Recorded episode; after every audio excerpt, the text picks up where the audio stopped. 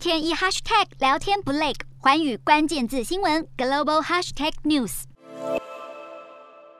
乌克兰总统泽伦斯基八号发表了激昂的二战胜利日演说，他表示邪恶再度来到了乌克兰。泽伦斯基难过表示，二战战士所捍卫的和平生活，在二月二十四号俄罗斯军队入侵之后宣告结束。但他强调，虽然邪恶以不同的形式卷土重来，乌克兰和盟国还是会取得最终胜利。至于俄罗斯总统普丁，也在八号在纪念前苏联击败纳粹德国七十七周年时，趁机向俄军信心喊话。他强调，如同一九四五年一样，胜利将属于俄罗斯。然而，对此，美国驻联合国大使则直言，俄罗斯没有什么好庆祝的。同时，也强调，美国将与乌克兰检察官和国际相关机构合作，记录俄军在乌克兰的暴行，并持续向乌国提供援助。美国媒体分析，俄国以扫荡乌克兰新纳粹分子为由，挥军攻打乌克兰，暗示九号的胜利日是俄军取得成功的最后期限。虽然克里姆林宫当局自侵乌以来一直全力宣传对乌战争，但外界普遍认为，普丁很难在胜利日当天将俄军在乌克兰的损失扭转成真正的胜利。